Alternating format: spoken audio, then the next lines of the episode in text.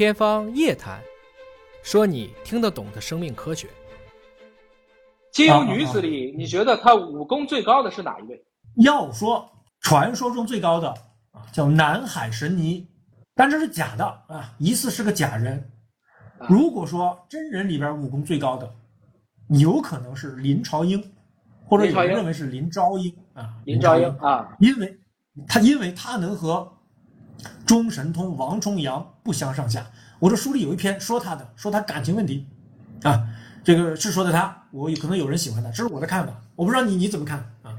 你那个书写的很逗啊，就林朝英和这个王重阳啊，可能一个北大一个清华的，俩人都是学霸，一个文一个理，天天就比谁成绩好，然后谁都不愿说我喜欢你，但是谁都喜欢你，然后混了一辈子，最后弄得下一代也不和谐。我很赞同你这个观点，端着是的啊，哦，这两人，这两人就像刚约在一起谈恋爱是吧？刚在餐厅坐下，蜡烛点上，红酒倒上。两人一人掏出一张数学试卷就开始做，是吧？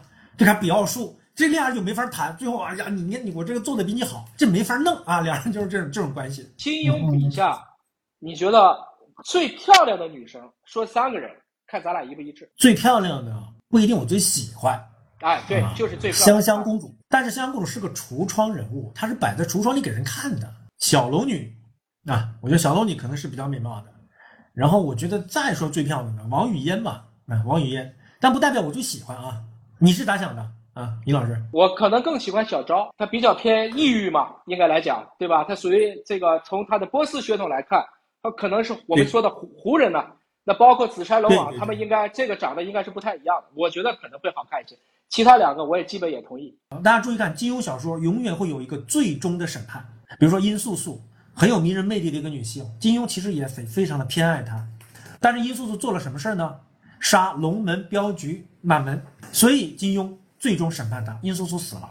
那恶人也是值得同情的，但是是审判之后的同情。他在爱情面前，我觉得他是动人的，对吧？他是动人的，他自己出来承担了他的那部分东西，我觉得是动人的。我觉得金庸对这个女性是有悲悯的。第二个问题呢，就是说为什么金庸会把秦南琴后来从他的改版之后去掉，变成了穆念慈？很多人可能不知道这一段，您给大家讲一讲。我想听一听这段您的见解。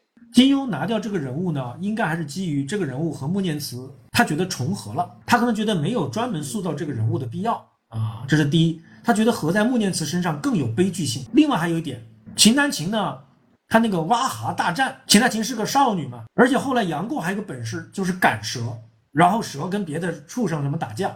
后来金庸在删改小说的时候呢，他觉得这些动物大战之间很多不甚科学。写的也不甚准确啊，就是光热闹不好看，所以金庸把大量的这样的都删掉了啊。杨过也不是什么赶蛇的少年了，然后这个秦南琴也没有了，他也是为了把那些冗余的、叫假热闹的这样的戏份给拿掉。